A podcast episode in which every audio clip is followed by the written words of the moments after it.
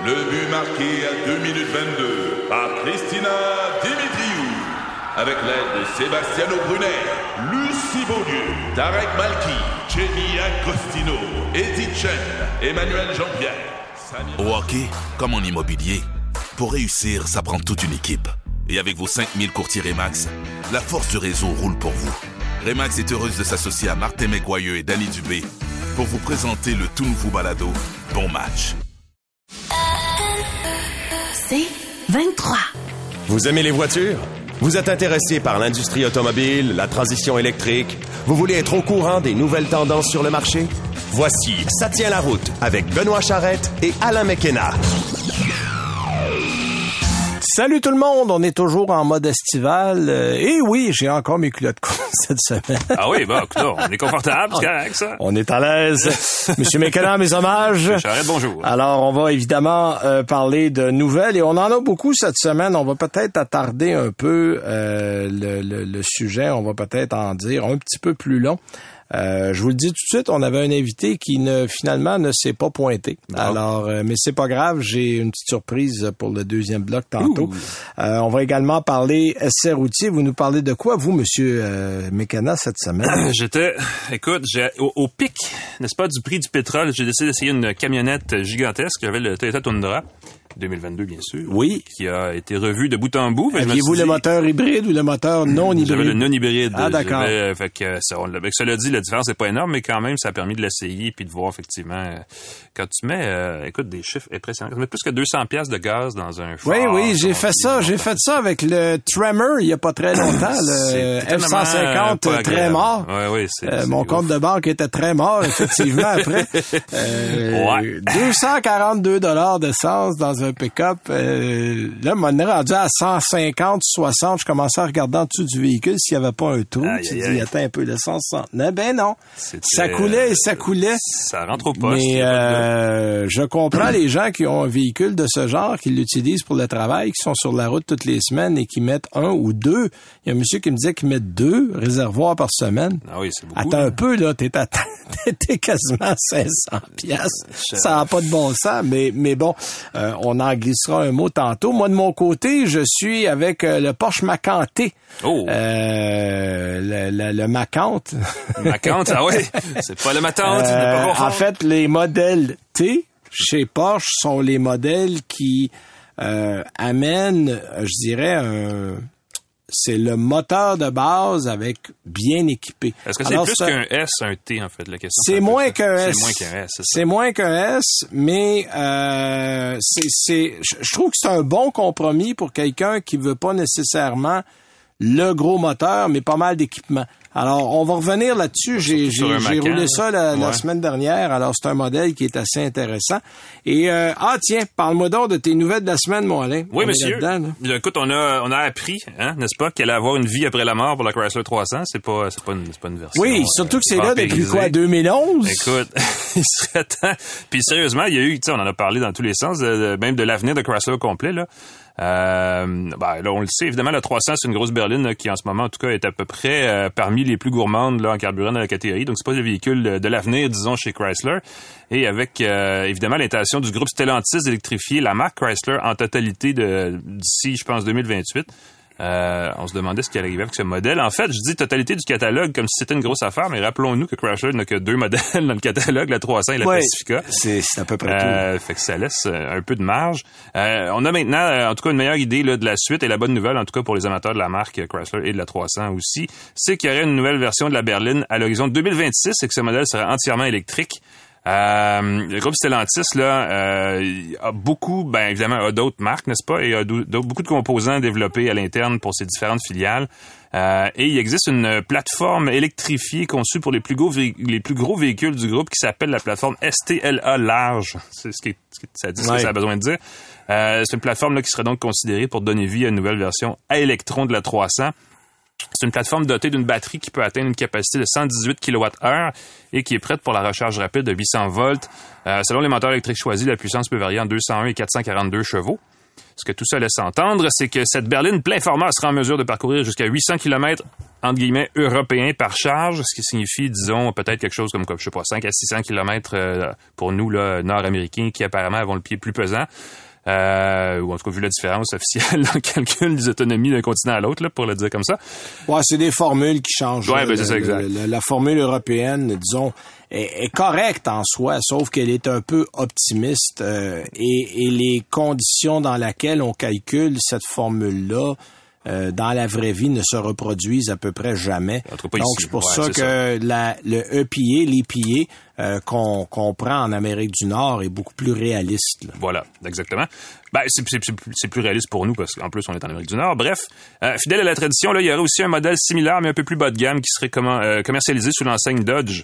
Euh, je sais pas si tu te rappelles, Benoît, de la fameuse paire de Chrysler 300 et Dodge Magnum là, qui nous sûr. ramène au milieu des années 2000. Hey, je suis allé au lancement de ça. Hey, c'était le fun, ça. C'était un des Absolument. lancements les plus euh, relax. Je suis même allé au lancement de la Dodge Intrépide.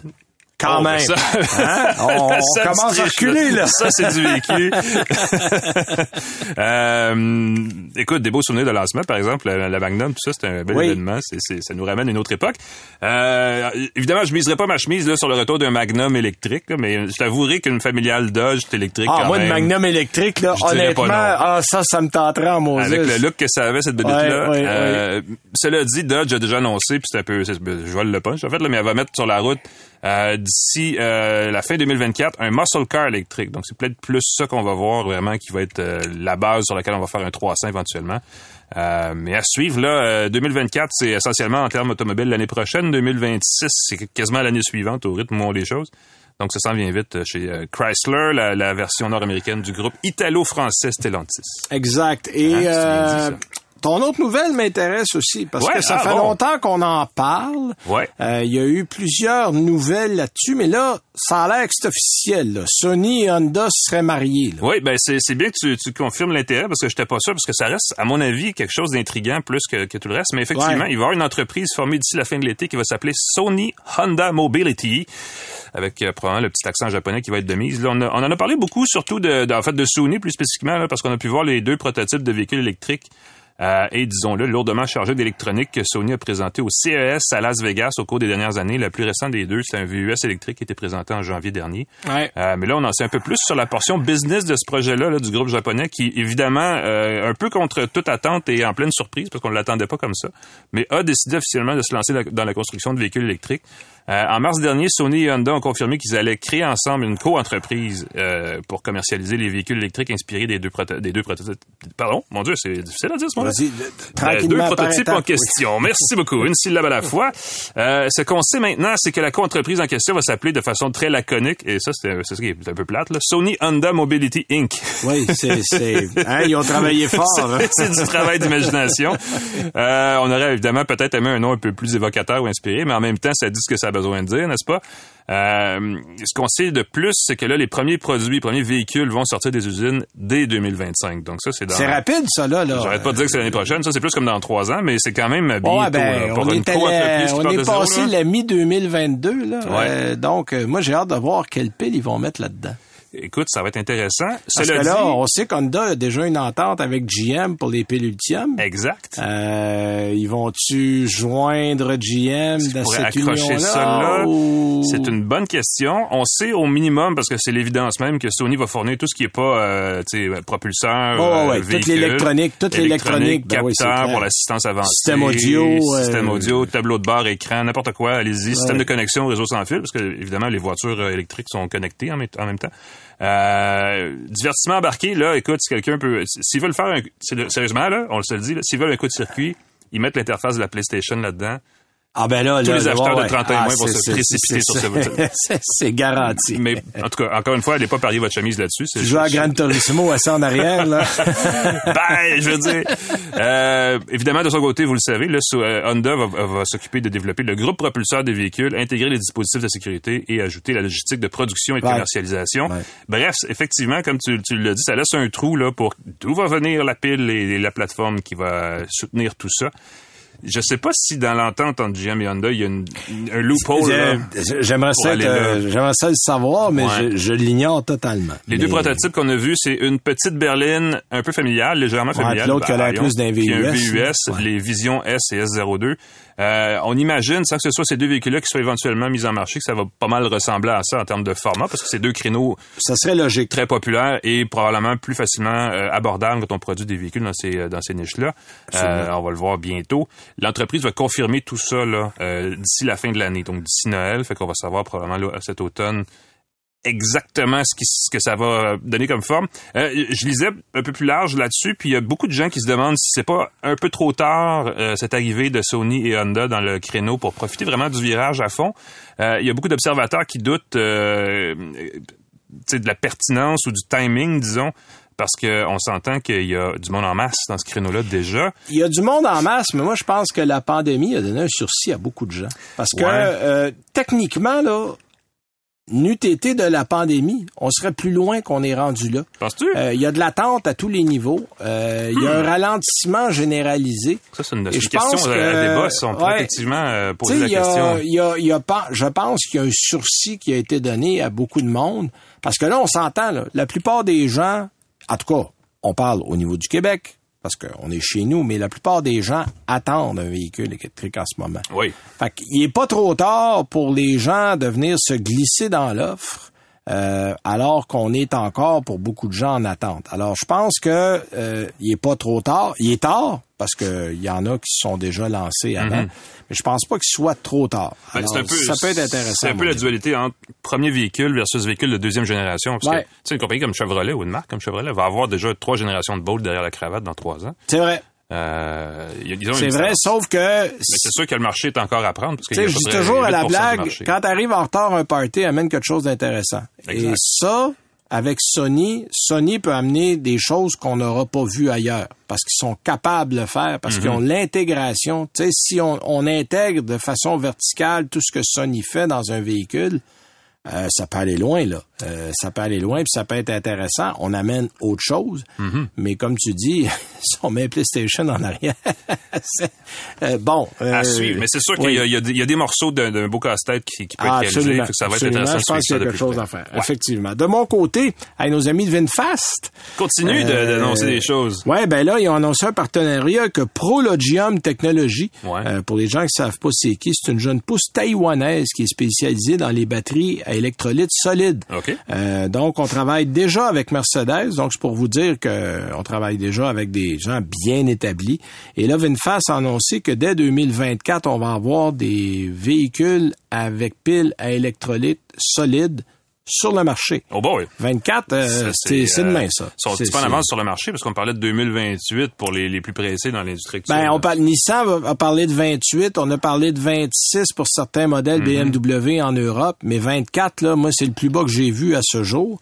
Et euh, on dit qu'ils ont signé, qu'ils ont déjà signé l'accord, euh, qu'on a euh, lancé du côté de Proligium la première grande usine de batterie euh, qu'on va lancer, excuse, la première usine de batterie à électrolyte solide début 2023. Euh, évidemment, une partie importante de la capacité de la production de l'usine approvisionnera VinFast. Ouais. Et à l'avenir, euh, les deux sociétés pourraient établir une usine en co-entreprise au Vietnam. Oh. On le sait que le terrain où toi et moi on est allés, Il y a de la place on peut établir une usine de batterie là, Ça a été sans prévu problème. pour grandir beaucoup, beaucoup. Oui, oui, oui, il y a beaucoup de place. Puis même à l'intérieur de l'usine qu'on a vue, il pourra prendre des coins pour faire des batteries là-dedans. Là, ça pose pas de problème.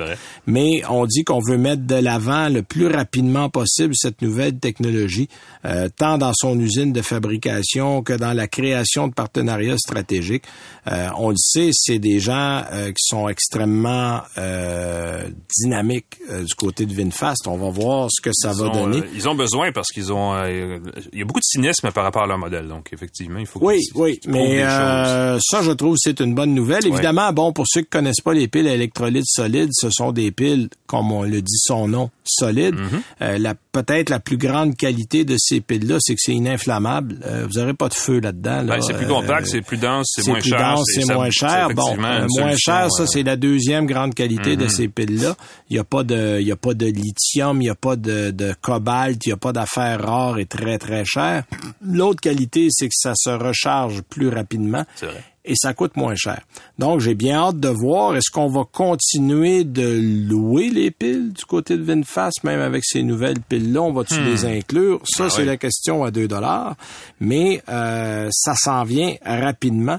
Puis l'autre question, euh, l'autre nouvelle que j'ai ce matin qui est intéressante, euh, là on parle peut-être, et là j'y vais au conditionnel, d'amener une Volkswagen à Maroc, au Canada et aux États-Unis. Ah, mais ça, ça serait intelligent au bout, Ben là- comme on dit en bon québécois. Parce que il y a une Amarok qui est pas loin de chez nous, en Amérique du Sud. La première génération qui a commencé en 2010 était construite en Argentine et était vendue en Amérique du Sud et pas chez nous. Mais à l'époque, reculé à 2010, le modèle, les modèles intermédiaires étaient pratiquement disparus du marché et ceux qui restaient étaient, disons, dans un piteux état. Euh, il restait un Tacoma, un Frontier, puis je pense qu'il restait l'ancienne génération du Colorado à l'époque. Et là, avec la renaissance de ces modèles-là, plus tard, quelques années plus tard, et voir comment ça fonctionne bien aujourd'hui, ben là, on se dit, ah, peut-être que ça serait un bon moment pour le faire. Puis là, évidemment, euh, l'Amarok est basé sur un châssis de Ford Ranger. Euh, donc, C'est la Ben base oui. d'un Ranger. On aurait probablement des moteurs spécifiques à Volkswagen. Bon, on a un moteur diesel en Amérique du Sud, mais ça, je pense qu'on peut mettre ça de côté auto- automatiquement. Il y a 148 chevaux. Ça répond Ben, pas aux besoins d'ici. euh, en sous-main par euh, Ford. Ils l'ont déjà fait avec Ben, euh, ils l'ont déjà fait. ouais. Mais il y a un moteur de 298 chevaux à essence qui serait probablement le moteur qui viendrait ici. Euh, on dit du côté de Volkswagen que le modèle va être un peu plus long que le Ranger. On va allonger un peu l'empattement. On va offrir un modèle deux portes et quatre portes. Euh, on va avoir une finition qu'on dit plus haut de gamme du côté de Volkswagen. J'ai hâte de voir si ça se fait, quel sera le prix. Euh, Ouais. Parce que du côté de Volkswagen, généralement, on paye quelques dollars de plus. C'est vrai? Et c'est pas toujours, en fait, ça a été un frein pour certains modèles en Amérique du Nord. Je sais qu'il y a eu des débats à un moment donné avec Volkswagen pour la Polo, euh, qui était très Mhm. Ouais, populaire en Europe. Qu'on disait, hey, ça marcherait au Canada, puis tout ça. Puis on avait parlé avec les responsables de Volks à l'époque qui nous avaient dit, qu'il faudrait vendre ça au bas mot entre 22 et 24 000 dollars pour un modèle de base. Ouf. Et à l'époque, tu avais... Ben, les voitures, c'est de ce prix. Tu sais, c'est t'avais- 14, 15 000. Ouais, ouais, hein. t'avais une Honda Fit pour 14, 15, t'avais euh, des modèles euh, équivalents dans les compacts, il y avait rien en, en haut de, en haut de 20. Puis là, t'arrivais avec un modèle à 2, 3, fait qu'ils ont, hors de prix. ils ont décidé que ça, ça marcherait jamais. Alors, c'est au conditionnel, ce n'est pas confirmé. Le modèle a été confirmé pour l'Australie, pour l'Europe, pour l'Amérique du Sud. On attend de voir pour l'Amérique du Nord qu'est-ce que ça va donner. Alors, la question est posée, on verra bien. On va prendre une petite pause, puis on va revenir ensuite avec, tiens, notre sujet de la semaine. Je t'en parle pendant la pause. oui, merci.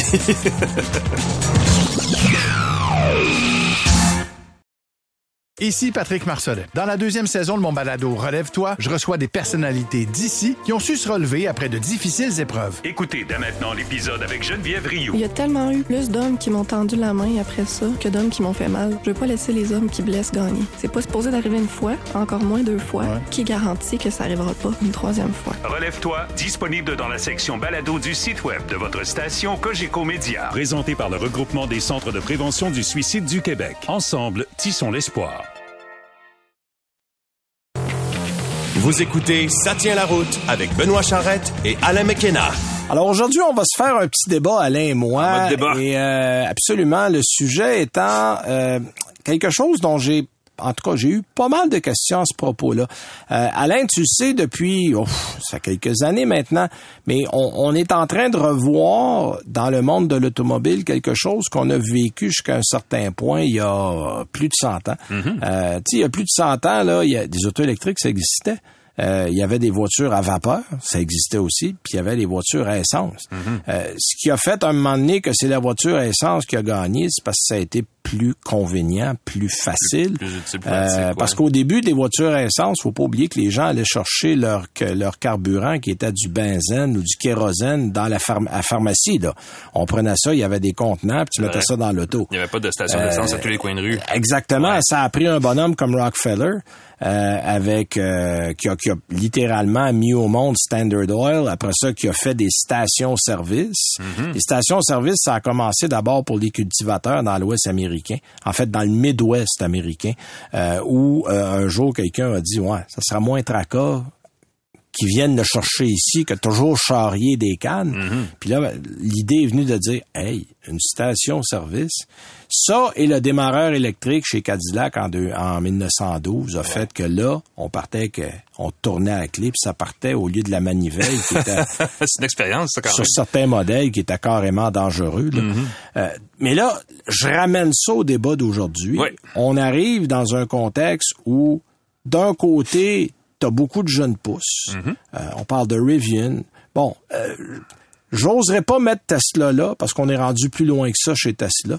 Mais Tesla est une jeune pousse en 2012. Ben, c'est pas, dire, pas si long, là, euh. Tesla, c'est vraiment la pique, le- la, la pointe de lance, parce que c'est vraiment c'est- Écoute, ben, tu mets ça dans, dans le temps.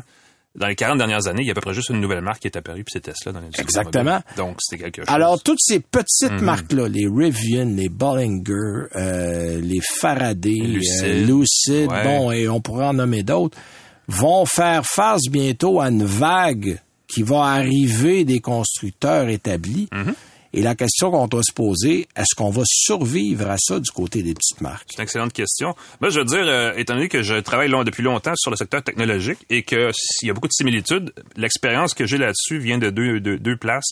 Euh, les entreprises qui n'ont pas de brevet, donc qui n'ont pas de propriété intellectuelle, vont disparaître rapidement. Ça, il n'y a aucun doute là-dessus. OK. Parce qu'ils n'ont aucun actif qui vaut la peine, qui les distingue du reste du groupe. Et euh, historiquement, tu sais, tu le dis, il y a 100 ans, il y a- à un moment donné, dans les belles années d'automobile, il y avait, mettons, 70 marques de voitures. Ah, il y en a eu jusqu'à Nord. 300 à un moment donné. Voilà. Là, aujourd'hui, on a encore une trentaine, globalement. Ouais. tu sais, Puis, donc, il y a toujours un phénomène d'attrition, puis toujours un phénomène de les, les gros avalent les petits, puis c'est normal, c'est la concentration de marché, puis ça se fait dans les- tous les secteurs, ça va en techno, ça va en auto, ça va dans n'importe quoi. Euh, donc, ce qui risque d'arriver, c'est effectivement, il va y avoir des joueurs qui vont apparaître, et ceux qui ont de la, de la propriété intellectuelle risquent d'être rachetés par les plus gros. Euh, Ford avec Rivian sont pas bien ben loin d'avoir un œil dessus parce qu'ils ont ils ont investi Exact. beaucoup. Euh, je te dirais que le groupe GM, je je serais curieux de les voir agir parce qu'ils ont pas mal développé leur propre technologie, mais une compagnie comme Toyota pourrait à un moment donné cette année, parce qu'ils sont pas exactement en avance là, sur personne dans l'électrification, puis bon, ben là, on va, on va, on va en, en acheter un, ça va nous donner un bon de une génération ou deux de véhicules, euh, et on va régler beaucoup de problèmes en faisant ça. Toyota, l'avantage, c'est qu'ils ont les moyens. Ben, c'est Ils ont ça. beaucoup de contacts. Et en fait, Toyota, pour les gens qui connaissent pas la façon dont Toyota fonctionne, Toyota, c'est un rassemblement de fournisseurs qui forment une compagnie. Et, et moi, je me suis laissé dire par des gens dans le milieu que Toyota, par les temps qui courent, achète beaucoup, beaucoup, beaucoup. Mhm. Euh, Mais ils ont énormément d'argent. On prépare un grand coup chez Toyota dont on n'a pas encore entendu parler. Mais euh, les gens me disent, là, ils sont à se préparer. C'est sûr que si on regarde Toyota en ce moment, euh, ils sont en retard. là. Ils ont, ils ont un modèle électrique. Euh, ils misent encore, veulent encore miser sur l'hydrogène, qui va être une autre solution qui, d'après moi, va exister dans, dans un avenir moyen et long terme, c'est clair. fort, ouais. Euh, ils poussent très fort. T'en as d'autres. T'as BMW, t'as Hyundai. Il y a quelques compagnies qui poussent derrière ça. Mais des compagnies, bon, prenons l'exemple de Rimac qui a réussi à s'en sortir. Tu parlais de, de brevets. Mm-hmm. Euh, ils ont réussi à s'associer à Bugatti, qui appartient à Volkswagen. Ils vont probablement survivre.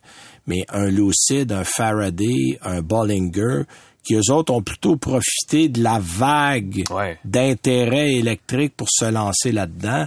Euh, toi, d'après toi, ces gens-là, s'ils n'arrivent pas à, à amener quelque chose d'inédit sur le terrain, ne survivront Ouais, pas ils longtemps. resteront pas lucides. Ben, et- puis, puis là, je dis ça, il faudrait voir leur catalogue de, de- de brevets parce que c'est vraiment- c'est vraiment là que ça va jouer euh, de plus en plus. Parce que l'automobile, de plus en plus, c'est un secteur de technologie. Et dans la technologie, c'est pas la capacité de fabriquer, c'est pas la capacité de vendre, c'est la capacité d'innover, d'avoir une certaine valeur ajoutée dans le produit qui fait la différence. Puis ça, euh, on l'a tellement vu. Une voiture électrique, essentiellement, c'est une planche à roulettes, une planche avec quatre pneus. Ben oui. euh, dans laquelle on intègre la batterie et là-dessus on met le, la carrosserie qu'il faut, l'habitacle qu'il faut pour faire le véhicule qu'on veut. Donc il y a tout le composant qui était avant l'affaire des motoristes, qui était comme, tu sais, Souvent, c'était Ouais, la, ouais, façon de distinguer d'un constructeur, ça disparaît maintenant. Ben voilà, parce que tu sais, on achetait une BMW pour le six cylindres en Ben, ligne, voilà, on exact. achetait une Mercedes pour, euh, je ne sais pas, les modèles AMG, mais mais maintenant avec l'électricité, tout le côté mécanique prend la porte de droite Ouais. et on n'a plus besoin, puis on le sait, des fournisseurs de piles, euh, il y en a, là, il y en a. Donc, euh, si tu as un bon fournisseur de piles, Mhm. puis euh, une planche à roulettes qui fonctionne, tu as une auto. Exactement. Euh, Donc, les petites marques comme ça, c'est à risque de disparaître. Mais déjà- Bollinger, ça ça a pas l'air facile en ce moment. Non, c'est pas facile. Ils sont en retard. Euh, Rivian aussi. Rivian ont accusé beaucoup de retard, même s'ils ont eu une grosse capitalisation boursière. Ça, ça leur- Ils ont eu de l'aide de Ford aidé. et d'Amazon. Et d'Amazon. Ben, ils Amazon- bien- Ils sont bien backés. Amazon a toujours 100 000 véhicules de livraison de commandés. D'ailleurs, Ouais. c'est beaucoup, beaucoup là-dessus que Rivian met l'accent en ce moment parce Exact. que tu as un client qui paye, fait que tu dis, bon, on va en fournir Ouais. euh, au détriment des autres en ce moment. Je vais aller un peu plus loin parce qu'on parlait de Tesla tantôt. Tesla se définit en ce moment comme une marque de voiture électrique de luxe. C'est vraiment ça qui distingue Tesla de pas mal tout le reste dans l'industrie. Parce que veut, veut pas, c'est des voitures qui sont vendues plus chères que des voitures de- d'entrée de gamme. Là. Ouais. Euh, et quand tu parles aux analystes, des gens qui regardent que les chiffres, qui sont pas, euh, qui sont pas fans, qui sont pas non fans, qui sont juste rien à part. Moi, je regarde les chiffres de vente, je regarde le marché, je regarde où ils s'en vont. Euh, tout le reste, là, euh, le camion, le semi, euh, tout ce qui est pas voiture de luxe électrique, là, euh, pour eux, c'est du superflu, puis c'est quelque chose qui éventuellement va disparaître. Et il va rester parce que pour ajouter, pour créer de la valeur, pour continuer à grandir comme ils le font, pour justifier la valeur qu'ils ont actuellement, même Tesla pourrait avoir à mener à se, à à se nicher, disons, dans vraiment ce qui est sa force, ce qui est sa spécialité, ce qui sont les voitures et petits VUS électriques, maintenant. L'autre question que je me pose, et ça a rapport aussi au, modèle électrique, là, on le voit, les prix, parce que là, ce qu'on a annoncé aux gens au début, on dit, ah, là, au début, les, les piles ont pas beaucoup d'autonomie, on va améliorer l'autonomie des piles, donc les rabais qu'on a eu à produire un kilowatt sont pas allés à faire baisser le prix, mais à, augmenter l'autonomie. C'est ce qu'on s'est appliqué à faire. Là, il y a quelques mois, euh, une compagnie comme BLW, on dit, écoutez, nous autres, là, autour de 500, on est à l'aise avec ça. On remontera pas non plus, on veut pas aller courir après 7 800 1000 kilomètres. Sauf que le problème, on devait annoncer tranquillement des baisses. Mhm. Mais là, on réalise que ça baisse pas pantoute, là. ça continue de monter. C'est vrai? Est-ce qu'on va pas mettre ces véhicules-là à l'écart de monsieur, madame, tout le monde? Tu sais, parce que si on veut être capable d'aller chercher la masse de la population pour des véhicules électriques, il faut être capable d'arriver avec des prix que ces gens-là vont pouvoir Ouais. payer. C'est quoi la crainte que tu as vis-à-vis des prix qui continuent de monter? Est-ce qu'on va pas se mettre de côté une grande partie de la population qui vont dire Ah, c'est bien beau, mais j'aurai Mais jamais ça? C'est un risque tout à fait présent. Euh, je- je- J'en ai parlé, je ne sais plus avec qui euh, récemment, mais évidemment, si la... Parce que la voiture, c'est un morceau de toute la chaîne de mobilité. hein. Exact. Euh, on peut prendre l'autobus, le train, le métro, euh, bon, l'avion si on veut être vraiment intense, ou le bateau, peu importe, là, mais ou la trottinette, puis le vélo aussi en ville. Et évidemment, l'infrastructure de la plupart des pays, des industries, des économies avancées, c'est l'autoroute, donc la voiture. Euh, ce qui fait que l'automobile est si important, c'est que c'est le meilleur moyen de transport le, qui offre le plus grand, la plus grande euh, possibilité de se déplacer, la plus grande polyvalence à un coût le plus raisonnable en ce moment. Si on enlève ça, euh, va falloir avoir d'autres moyens de transport, parce que les gens n'iront pas nulle part. Exact. Euh, Donc, il va y avoir une pression, c'est sûr, là, pour remplir ce vide-là, parce que nécessairement, ça va créer un vide s'il n'y a pas de véhicule abordable. Mais là-dessus, moi, je pense que une marque comme Chevrolet, par exemple, on, on sous-estime sa volonté d'offrir des véhicules abordables électriques parce que la Bolt est née du défi de lancer une voiture comme la Bolt à moins de 35 000 américains Ouais. quand c'était la première euh, génération parce que c'était la cible du modèle 3 de Tesla qui était un peu hypocrite parce que Tesla finalement ça n'a jamais été on l'a, en réussi. fait, on l'a jamais vu. Le, le- la Tesla 3 à 35 000, là, ils en ont parlé, Exact. mais il y a personne qui l'a jamais acheté. là. Puis Tesla, évidemment, a eu toute l'espèce de, de gloire et de reconnaissance, mais c'est la Chevrolet Bolt qui est arrivée avec un prix de détail qui était plus, plus proche Ouais, de tu ce sais, qu'on même en ce moment, avec les rabais au Québec, t'es à 31 700, Exact. 800, ce qui reste encore, mais ça, c'est accessible. Ouais. Bon, ben maintenant, on peut-tu avoir un Un peu plus grand pour la famille qui va être dans ces prix-là? Tu sais, j'ai hâte de voir, moi, à quand la technologie électrique va être capable de nous servir des véhicules qui reviennent à des prix proches de ce qu'on Ouais. trouve. Parce que pour le moment, euh, la promesse de, de, de, abordables. Ils donnent des cibles, mais ils les atteignent pas parce qu'ils Ben, des prix qui n'ont aucun bon ça. sens. Ouais, c'est comme, euh, Je sais pas si t'étais là. Il y a, il y a- tu sais, quand il y a eu la première crise, ben, c'est pas la première, mais la- une autre crise du prix du pétrole en 2007-8, là. Ouais. Euh, GM avait commencé à parler, ah, ben, c'est parce que George W. Bush était président, puis lui, il- il finançait à fond la recherche dans l'hydrogène à l'époque. Euh, et euh, il y avait un événement sur un prototype de Buick à hydrogène, à, pile à combustible. Non, j'étais pas là. Puis ils ont fait, euh, puis c'était clairement là, écoute, c'était mal ficelé. Le, le- le- le- en tout cas, c'était bien compliqué d'essayer le véhicule, mais il y avait toujours proche du véhicule un représentant de Shell, la pétrolière, et ou Esso, en tout cas un, un- un- un des, une des grandes pétro- pé- pétrolières. Puis ce qu'il disait tout le temps, c'est quand il va y avoir un changement de technologie motrice, là, que ce soit peu importe électrique, hydrogène, attendez-vous jamais à ce que ce soit moins cher parce qu'on va se récupérer là, une marge de profit qu'on a perdue au fil du temps dans la, la méthodisation. C'est ce que beaucoup de gens disent. C'est ce que beaucoup de gens disent.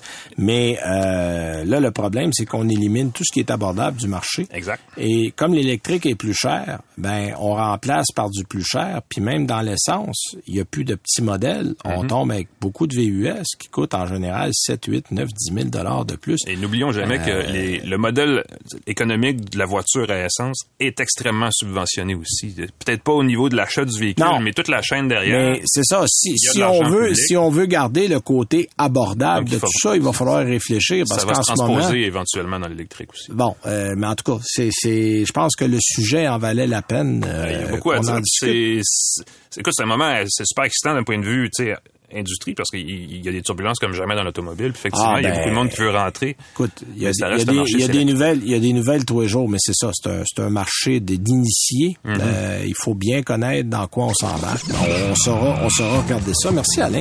Euh, on va prendre nous autres une autre petite pause, puis après, je pense qu'on va revenir avec nos essais. Ici Patrick Marcelet. Dans la deuxième saison de mon balado Relève-toi, je reçois des personnalités d'ici qui ont su se relever après de difficiles épreuves. Écoutez dès maintenant l'épisode avec Dominique Arpin. Fait que je me suis dit, cette journée-là, je pourrais jamais avoir plus peur que ce que j'ai vécu dans le bureau du médecin lorsqu'elle m'a dit que j'avais un cancer puis que la masse était grosse comme un pamplemousse sur mon rein. Relève-toi, disponible dans la section balado du site web de votre station Cogeco Média. Présenté par le regroupement des centres de prévention du suicide du Québec. Ensemble, tissons l'espoir. Vous écoutez Ça tient la route avec Benoît Charrette et Alain McKenna. Troisième bloc, et c'est le temps de faire l'essai de nos véhicules. Alors, euh, tantôt, tu me parlais de quoi déjà, toi? Et je suis content d'avoir passé 10 minutes à parler d'électrique pour tomber dans un Toyota Tundra. Yes, sir! la minute d'après, ça rentre au poste en tavernouche. Ah, mais là, Euh, la euh, réalité, c'est ça. hein? Écoute, a- c'est super. Ben, c'est un essai que moi j'ai trouvé extrêmement, extrêmement intéressant. Tu sais, les- on, on rit des pick-up parce qu'il y a un peu l'espèce de stéréotype, mais c'est tellement pratique ces véhicules-là. tu sais. C'est un véhicule à tout Ça faire. Moi, moi, les gens me disent toujours comment se fait qu'on vend tant de camions? Je dis, en avez-vous déjà un? Non. Quand vous en aurez eu un, vous m'en reparlerez. La Exact. plupart des gens qui ont possédé un pick-up, euh, ils peuvent plus s'en passer. Parce que tu te poses jamais la question si ça rentre ou pas. Ça Mhm. rentre, t'es allé quelque part, mets ça dans la boîte, euh, t'as de quoi amener, euh, installe ta boule, on part avec. Ouais. Euh, tu sais, c'est, écoute, les trois véhicules les plus vendus, en fait, les quatre, c'est le F-150, le Silverado, le Sierra, puis le Ram. Ouais. Euh, bon, pas, pas nécessairement dans cet ordre-là, mais je veux dire, en Ben, fait, si fait- on prend ça- ça portrait Sierra, Silverado, qui sont en fin de compte des, des, des modèles tout à fait chose, semblables, Ouais. Bon, ben, ils sont au deuxième rang, on met les deux devant le Ram et le F-150 Exact. est devant. C'est, c'est quelques centaines, tu sais, c'est 126 000, je pense, au Canada l'année passée pour le C'est pratiquement F-150. 10 du marché. Euh, c'est 10% En fait, les trois ensemble, c'est 25-30% du marché. Euh, donc, ça vous donne une idée, là, c'est beaucoup de monde. Puis je vais rajouter à ça, vu qu'on est dans, dans, dans, dans le plus large, là, euh, tu sais, il y a une quinzaine d'années, un Ford Ranger, c'était le véhicule le moins cher. Tu peux avoir un Ford Ranger pour à peu près 11 000 Bon, à oui, l'époque. oui. une petite camionnette. Les, les dernières années, là, on, on se débarrassait littéralement de ce qui restait, Tu avais la série B chez Mazda qui était un plus petit. qui était, euh, ouais, ouais. similaire, mais qui, était aussi... un euh, Ranger. euh, C'était une autre époque, définitivement. exact. Euh, je suis allé voir parce que j'étais curieux de savoir. Le slogan de Toyota en anglais pour présenter sa nouvelle camionnette est impossible à traduire parce que c'est en anglais c'est the new definition of grit. Fait que là, je suis allé La, voir sur le la site du nouvelle définition de grévé, quoi. Si on veut le traduire à peu près là, la nouvelle définition de la rugosité.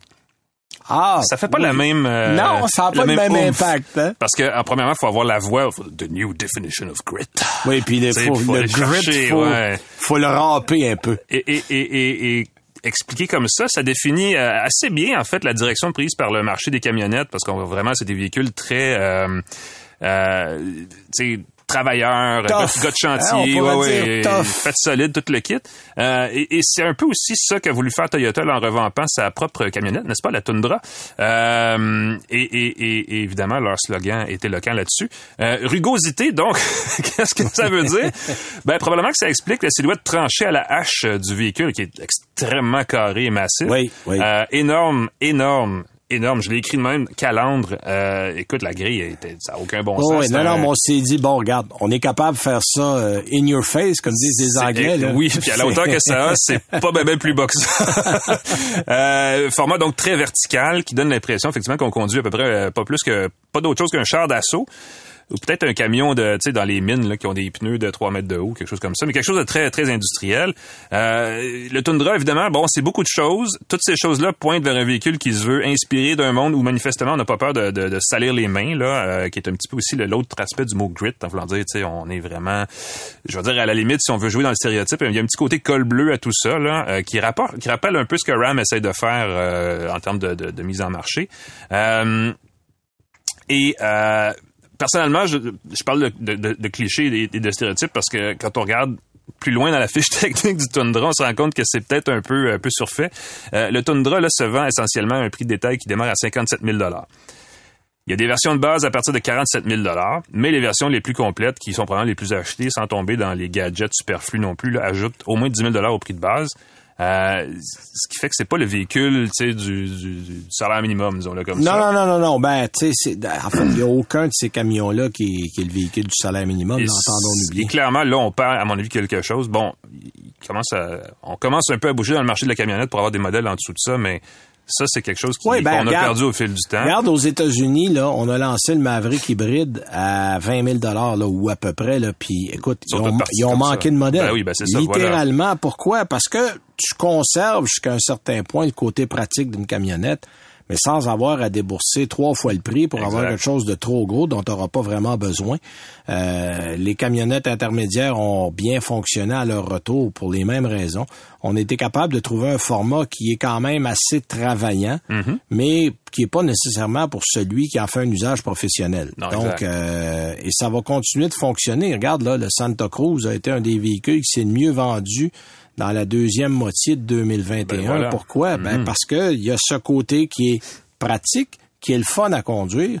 Puis comme c'est basé sur un VUS, c'est très confortable. Puis bon, ça tu vas me bien. dire, t'as pas une grosse boîte.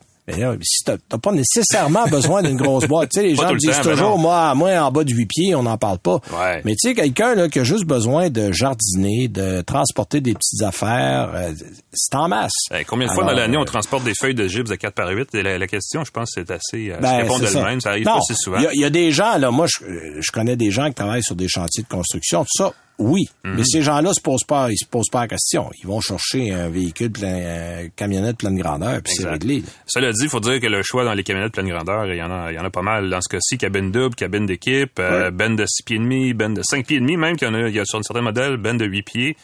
Euh, il y a la place en masse, beaucoup de choix. Et là, je parle seulement du Tundra à moteur à essence, parce qu'il y a un, Tundra hybride. Tundra hybride. euh, qui- est essentiellement en rupture de stock. Là, donc, euh, je- je- toi, tu l'as essayé. Mais Moi, je l'ai essayé. essayé. Je l'ai essayé, ça, ça marche, là. Ben, c'est surtout qu'il ajoute de la puissance. Plus Il ajoute de la puissance, consommation, je pense. exactement, et ça Mhm. réduit la consommation. Et on a même le son du moteur qui passe par le- les, les, les haut-parleurs de Ah oui, qui est remanié qui ajoute, ouais, ouais. Et puis c'est drôle parce que de dehors, c'est beaucoup plus discret qu'en dedans. tu sais. Toi, en dedans, tu dis, mon Dieu, je vais réveiller quelqu'un. Non, non, non. euh, dehors, il dit non, c'est, ça va là.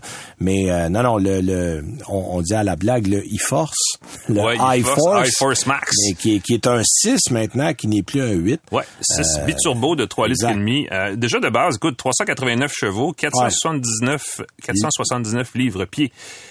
Je veux dire, c'est pas rien, là. Euh, personnellement, je- sans être un expert euh, du travail de chantier en pick-up, je vois pas qui pourrait avoir besoin de plus de puissance que ça dans une camionnette d'une demi-tonne.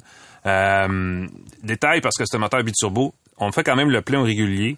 Euh, faut pas euh, se faire des peurs parce qu'il y a beaucoup de fabricants mettent un turbo, pouf, passe au super, Oui. parce a la compression et tout le reste. La cylindrée est jumelée à une boîte automatique à 10 rapports qui me... Au début, je j'avais des, des, des, des, euh, des- pas des préjugés, mais j'étais un petit peu en mode, Ouh, on va voir ce que ça donne. Finalement, après l'essai, écoute, la combinaison fait mouche. Moi, j'étais euh, convaincu, les changements de rapport se font au bon moment. Euh, tout Ouais, est, sais, Mais alors, puis c'est équilibre. Puis c'est une grosse amélioration. Là. Le Ah, Tundra, ben oui, on s'entendra. là, Oui, Le absolument. Tundra avait besoin, C'était c'était 15 ans de, de retard ou, ou on le rénove ou on le tue, là, Ouais. parce qu'il y avait plus de, il y avait plus, c'est ça, 15 ans, là. Hey, 15 ans, c'est une éternité, là. Alors, là, on Ford a- euh, fait des nouvelles camionnettes aux deux ans, euh, quasiment euh, aux 18 mois Exact. maintenant. Alors là, on a quelque chose qui est à la page, là. Mhm. disons-le. Euh, bonne mécanique. Bon, bref, euh, tout va très bien. J'ai Juste un peu, été un peu déçu par la consommation à 13 litres et demi au 100 km quand on fait rien d'autre que de l'autoroute. Ça, j'ai trouvé ça un petit peu, euh, un petit peu intense, surtout que je l'ai eu à 2 Oui. litres et 15 Puis du litre. t'étais seul à bord, 2 puis tu et traînes- 15 du litre. Tu traînes à rien, là. Exactement. Ah, Euh, tu sais, euh, le mode aérodynamique, je me penchais sur mon volant pour euh, pas prendre trop le vent. Puis c'était, écoute, ça, ça j'aurais, j'aurais, j'aurais préféré un peu mieux là-dessus. Bon. Euh, Cela dit, le hybride enlève à peu près un litre et demi au 100. là. ok, bon. On va être à 11 et des prunes, là, nous, le, le, le- ben, en fait, l'essai qu'on a fait la journée où on était au on, on était tout, on était au Texas. C'était à San Antonio, non? Oui, euh, c'était, oui, c'était à San Antonio, effectivement, où, on place, le, d'ailleurs. où on le fabrique. euh, Oui, vrai, donc, euh, on roulait à 11 et des poussières, là, au 100. Ouais. Euh, pour le reste, la conduite, écoute, c'est incomparable par rapport au modèle précédent. Suspension en ressort à l'arrière, ce qui fait une grosse différence. Il y a encore un essieu, mais quand même. Le châssis est renforcé de bout en bout. Euh, la conduite beaucoup moins sautillante, peu importe les nids de poule. C'est parce qu'il y a juste ça maintenant à Montréal, les nids de poule. Il y en a beaucoup. Partout au Québec, euh, d'ailleurs aussi, euh, je devrais dire. Je sais pas qu'est-ce qui se passe en ce moment avec les routes au Québec, mais aïe, aïe, aïe. En fait, Euh, le réseau routier aurait dû être fait il y a 30 ans. Et on a- Et on a- on a sauté une génération. On a entendu, on a C'était un entendu. peu malheureux. Et là, maintenant qu'il est trop tard pour le Mhm. restaurer, ben il faut le refaire. Et, là, euh, tu sais, le pont, euh, le pont tunnel, il y en a pour quoi 10 ans. Ah, là? ça va être long, Ça, ça. va être long. Aïe, là. aïe, aïe. On est en train de tout arracher. Là. Je suis passé hier. Là. Ah, ah, ah. Oui, et on le ferme d'un sens ou dans l'autre la plupart du temps. Exact. Euh, dans ce genre de contexte-là, et là, je vais faire un super lien, il y a quelque chose de bien à bord du Tundra qui va vraiment vous divertir quand vous allez être pris dans le trafic. C'est l'énorme affichage tactile de 14 pouces là, qui est dans, le, dans la console au centre du tableau de bord. Euh, écoute, il est tellement large que ça en est rendu pas facile d'aller chercher les, touches tactiles au fond à droite, là, parce que c'est vraiment rendu chez le passager, puis il y a l'espèce de méga console entre les deux sièges qui est gigantesque. Euh, bon, écoute, je critique, mais dans le fond, ça fait, ça vous donne une idée de la grandeur de la patente, puis c'est vraiment bien ficelé. Euh, pour une fois, l'interface logicielle est bonne, les touches sont aux bonnes places. À passer Et on a gardé loin. quelques boutons. Et on a gardé les boutons en dessous, Oui. effectivement, qui permettent de t'as une roulette pour le volume, comme l'affaire la plus naturelle du monde. Euh, donc, étonnamment fonctionnel ce système-là. Moi, j'étais, euh, je m'attendais à rien. Mais ça, encore une fois, ça a été une belle surprise. On a CarPlay sans fil, mais même le système de base là, euh, intégré est- est intéressant. La navigation récupère sur une base régulière, quand on le connecte à un réseau Internet, des informations qui viennent de Google. Donc, c'est vraiment... La cartographie est pas mal tout le temps à jour. Ouais, peut-être en temps réel. Exactement. Euh, donc clairement, là, Toyota fait ses devoirs. Euh, le Tundra, bon, euh, clairement, ne va pas subir le même sort que le Titan chez Nissan. Et, et ce bon à l'avant, en avant fait en 2022 est vraiment, est vraiment intéressant. Remet ce véhicule-là euh, au goût du jour. Je sais pas s'il va y avoir une version TRD à 800 chevaux, là, comme c'est la mode dans ce créneau-là. Euh, bonne question. Il va Euh, probablement avoir une version TRD parce qu'il y en a eu dans les versions précédentes. Exact. On va se garder ça pour l'an prochain probablement, le temps de laisser le modèle euh, faire euh, son chemin pour Ouais. euh, la première année, mais généralement c'est le cas. Ça va être à suivre. Mais Ça va être à Il suivre, être effectivement. extra rugueux. Il va y avoir beaucoup de rugosité Ouais, dans ce modèle-là. On n'en a pas Extra grit. doute. Exactement. Avec le grosse voix, Benoît. Si Extra vous, êtes, grit. si vous êtes en Georgie, c'est que vous prenez plus de grits sur votre gravy. Oui, ben, le- ça. mais ça, c'est au déjeuner, on parle d'autre chose. de mon côté, tiens, de mon côté, j'étais chez Porsche cette semaine, en fait, la semaine dernière, pour le Macan T. Là, vous allez dire, c'est quoi ça, le Macan T? En fait, si on regarde les modèles avec l'appellation T, pas les modèles T, parce que ça... Modèle T, c'est une autre marque, une autre époque, oui, euh, plein d'autres choses, ouais. Mais les modèles avec l'appellation T, la lettre T chez Porsche, c'est des modèles qu'on amène, en fait, qui sont les moteurs de base bien équipés. Euh, on l'a vu dans la 911, on l'a vu dans la 718. Dans le Macan, pour vous donner une idée, c'est un modèle qui est sous la Macan S, qui coûte 70 000 Le Macan T coûte 66 000 Et c'est le moteur 4 cylindres 2 litres de base qui fait 261 chevaux et 295 livres pieds de couple avec la transmission automatique à double embrayage qui se trouve dans le véhicule. Euh, tous les Macans, évidemment, comme tous les Macans, la transmission euh, quatre roues motrices est de série. Euh, on peut quand même atteindre le 0-100 avec le 4 cylindres en 6.4 secondes, ce qui est pas mauvais. Ben. Mais on n'achète pas ça nécessairement pour la performance. Euh, même si tout est là, euh, ce qu'on veut, c'est plutôt profiter d'un équipement complet. Euh, parce que très souvent, les équipements complets viennent avec le gros moteur, viennent avec tout ce qui va avec, et évidemment, le prix est à l'avenant. Là, en le faisant avec l'équipement complet, mais le moteur de base, on est capable de ramener le prix à 66 000 dollars Ouais, au lieu d'un Il y a une catégorie d'acheteurs qui 95. vont aimer ça. euh, Il y a une certain. catégorie d'acheteurs. D'ailleurs, tous les modèles T fonctionnent très bien du côté Ah de bon, chez ben, Porsche. Donc, c'est un indicatif intéressant de ce côté-là. Euh, vous avez, tu sais, il y a des caractéristiques que les gens apprécient des modèles plus sportifs. Il y a le Porsche Active Suspension Management, le Sport Chrono. Euh, il y a le sélecteur de mode de conduite au volant, là, la petite roulette, roulette, là, euh, qui fonctionne bien. Euh, il y a également des barres anti-roulis plus rigides, suspension pneumatique adaptative. Donc, vous avez quand même les caractéristiques haut de gamme qu'on retrouve euh, dans les modèles. euh, bon, et il y a une catégorie euh, euh, infinie d'options, évidemment, parce qu'on est chez Porsche. On peut faire Donc, prix, le là. 66 000, euh, je vous modifie d'en trouver un à ce prix-là. Calculez qu'en moyenne, les gens euh, qui achètent une Porsche mettent autour de 20 000 d'options. Ah Ça, oui? Ça, ça, c'est une bonne moyenne. Euh, moi, j'avais les roues 20 pouces euh, sur le modèle que j'avais à l'essai. Euh, les deux grandes améliorations, je dirais, là, d'un point de vue euh, dynamique par rapport à la Macan de base, parce que c'est pas la Macan de base, la T, on est au-dessus, c'est des amortisseurs adaptatifs de série puis un contrôle de, taxi- de traction qui est réajusté. Euh, ça donne une conduite qui est plus sportive, qui nous amène plus proche des modèles comme la GTS, euh, qui, est- qui est devenue la turbo parce qu'il n'y a plus de turbo, il y a une GTS maintenant, C'est vrai. euh, ou la modèle Donc, on a les caractéristiques de conduite des modèles plus haut de gamme, mais avec le moteur de base. C'est sûr que J'aurais aimé ça avoir un petit peu plus de son, euh, c'est clair. Euh, Ouais, mais le 4 cylindres turbo est pas, est pas désagréable pour il n'est pas désagréable. En fait, c'est le même genre de moteur que vous allez avoir dans la Audi A4, euh, dans, dans des produits. C'est le, le 2 litres turbo qui se trouve dans à peu près tous les modèles de la grande famille de Volkswagen. Euh, on, on remarque par rapport au modèle de base qui est plus agile, qui est plus vif, parce qu'on a mis des caractéristiques sportives. Le réglage de la suspension est plus sportive, mais c'est pas inconfortable. Donc, on perd pas du confort. On reste quand même dans un véhicule qui est extrêmement agréable. Les sièges sont les sièges des modèles plus sport, donc enveloppants. Euh, on fait vraiment encore avec le véhicule. Ça, c'est une des belles caractéristiques. Euh, donc, on résume meilleure tenue de route, euh, meilleure suspension. C'est vrai que si vous allez dans les détails, un modèle comme la GTS va avoir des pneus Pirelli P0 Corsa, mais il n'y a rien qui vous empêche d'aller en chercher quand vous voulez remplacer. L'inconvénient de ces pneus-là, c'est qu'au bout de 12 000 kilomètres, là, euh, c'est fini, il faut, Faut- changer faut- les faut pneus. conduire pour et ça coûte une beurrée, croyez-moi. Euh, c'est des pneus, là, si vous êtes dans le 20 pouces, c'est à 500 dollars et plus du pneu. Là. Alors, euh, c'est un pensez-y bien. Moi, honnêtement, comme on a un 4 cylindres, je vois pas la nécessité. Euh, prenez du... C'est du Michelin qu'il y avait, là, qui était de très bonne qualité. Et pour tous les jours, là, vous allez en avoir amplement. Euh, donc, en gros, c'est un peu ça. C'est qu'on vous offre les qualités sportives des modèles plus haut de gamme qui ont des six cylindres dans un modèle 4 cylindres. Donc, c'est un peu ça du côté du Macan le T. Euh, je pense que c'est fort intéressant. Euh, Il y a des réglages, euh, comme les sièges sport étaient, réglages en- étaient réglables en huit positions. Donc, on, on- on se sent au volant d'un modèle beaucoup plus sportif. Oui, il n'y a pas autant de pédales, mais pff, dans une utilisation au quotidien, là, franchement, Ben là. euh, à moins que vous ayez envie de vous écraser ça régulièrement sur l'autoroute, euh, vous allez avoir les, les... parce que c'est c'est très rare.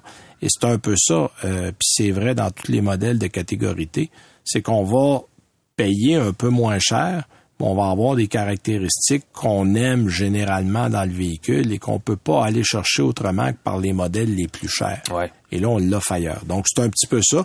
Et ça, c'est intéressant de ce côté-là. J'ai bien aimé ça. Oui, monsieur. Alors voilà, ça termine notre émission de cette semaine. Euh, qui nous, était on chargé va- malgré tout. qui était chargé malgré tout. La semaine prochaine, tiens, j'ai laissé quelque chose de beaucoup plus tranquille cette semaine. Je me promène en Toyota, euh, Toyota Venza, euh, mais j'ai quand même bien aimé. Ah, on comparera nos notes. On comparera nos notes parce que ce que j'ai aimé du véhicule, c'est le fait que l'hybridation euh, donne à la fois une très bonne économie de carburant hein. et vous avez un bel espace en dedans.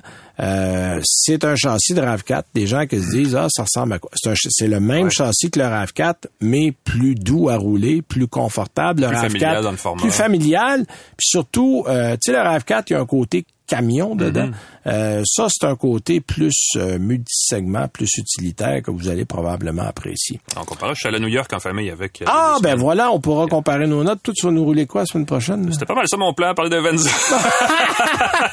Bon, ben, on pourra comparer nos On notes. d'autres pourra, choses, on va on pourra- on pourra ajouter un modèle. Je vais, je vais avoir d'autres choses. Euh, ah, tiens, WRX aussi que je vais avoir Ah, la semaine bon, ben, prochaine. regarde. on pourra parler de ça. Alors, passez une bonne semaine, puis euh, soyez prudents. On se reparle la semaine prochaine. Salut. C'est 23.